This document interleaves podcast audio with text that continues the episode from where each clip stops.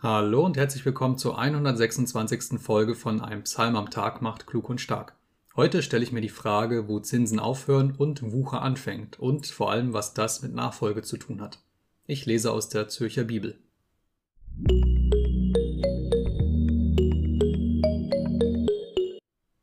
Psalm 15 Wer darf Gast sein im Hause des Herrn? Ein Psalm Davids. Herr, wer darf Gast sein in deinem Zelte?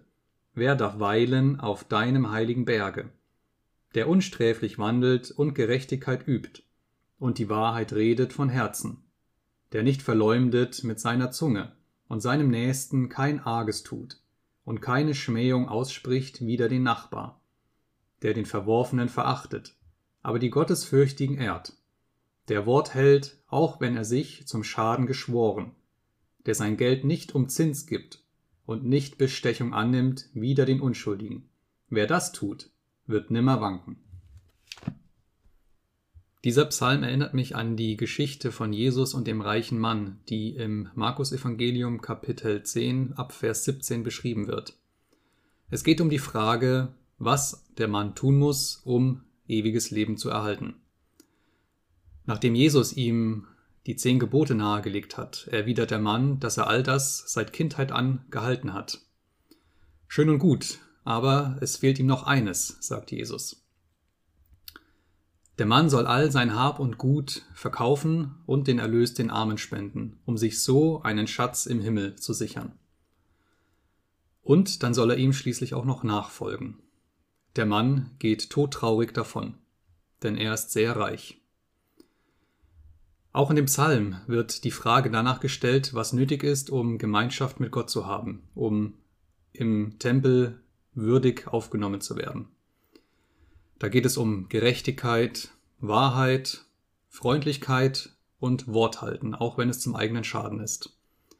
Bis hierher alles kein Problem, oder? Doch jetzt geht es an den eigenen Geldbeutel und da wird es dann kritisch. Von Bestechung und von Zinsen soll man Abstand nehmen. Und plötzlich geht auch unser eigenes selbstsicheres Lächeln den Bach hinunter. Die Mundwinkel gehen nach unten.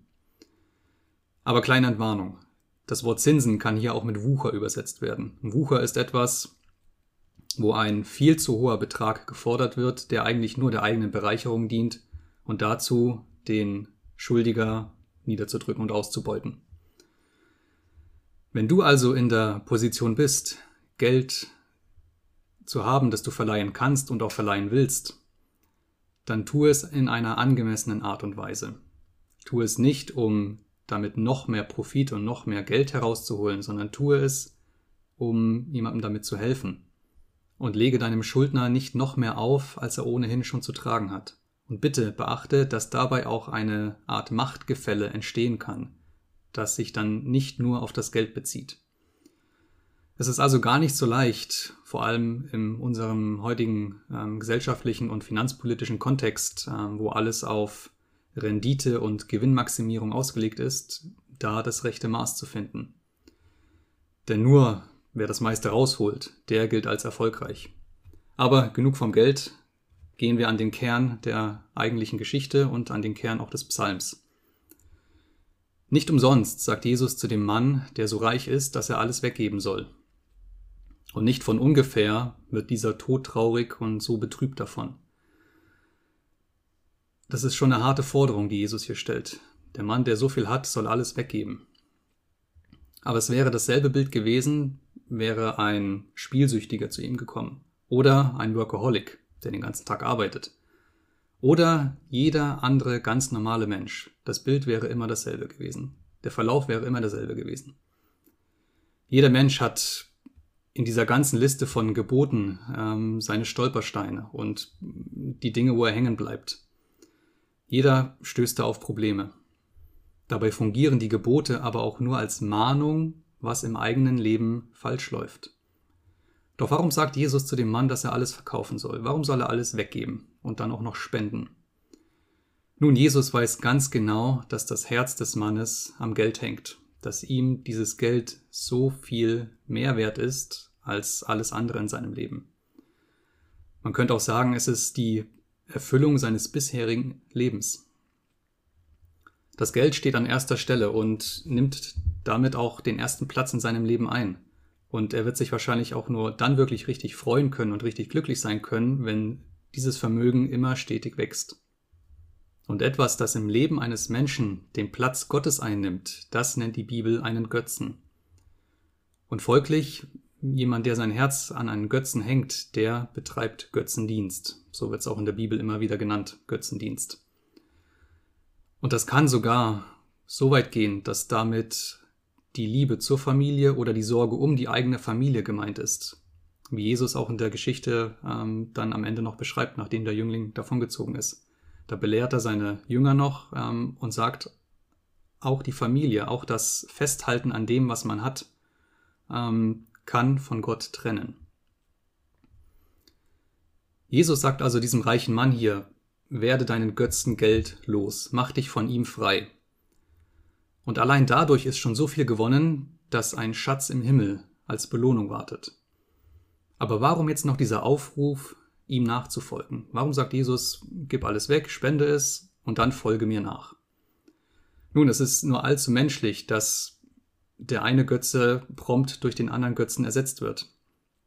Und das ist nichts, was zumindest nicht meistens bewusst passiert, sondern das ist ein schleichender Vorgang. Man merkt es oftmals auch gar nicht. Nachfolge heißt, Jesus ganz bewusst an Stelle Nummer eins setzen, diesen Platz Nummer eins im Herzen einzuräumen und auch im Leben. Da, wo vorher der Götze saß oder die Götzen, es ist ja oftmals nicht nur ein Götze, der im Leben eine Rolle spielt. Wenn Jesus also aufruft und er ruft sowohl dich als auch mich immer wieder auf. Ihm nachzufolgen, dann bedeutet das, ihm diesen Platz einzuräumen, ihm diesen Platz anzubieten. Und das ist immer eine zweiteilige Aktion. Erstens, sich von diesem Götzen freimachen, sich von der Abhängigkeit lösen, die da entstanden ist. Denn es ist, es ist letztlich nur eine Abhängigkeit. Der Götze sitzt in meinem Leben und ich bin davon abhängig, weil ich ihn selbst dazu gebracht habe. Ich habe ihn selbst, selbst auf den Thron meines Herzens gesetzt. Und dieser Platz gehört Jesus. Und der zweite Schritt ist, genau diesen Thron in meinem Herzen Jesus anbieten. Das ist oftmals nicht klar umrissen. Biete ich erst Jesus den Thron an und der Götze geht dann schleichend davon? Oder verjage ich erst den Götzen und der Platz ist dann frei für Jesus? Das ist ganz individuell, das kommt auf deine Lebenssituation an. Aber die Frage ist, bist du bereit, den Götzen loszuwerden? Puh, wie die Zeit doch vergeht. In der nächsten Folge geht es um Erntedank. Wir sind also schon im Herbst angekommen. Bis dahin, mach's gut, wir sehen uns. Ciao.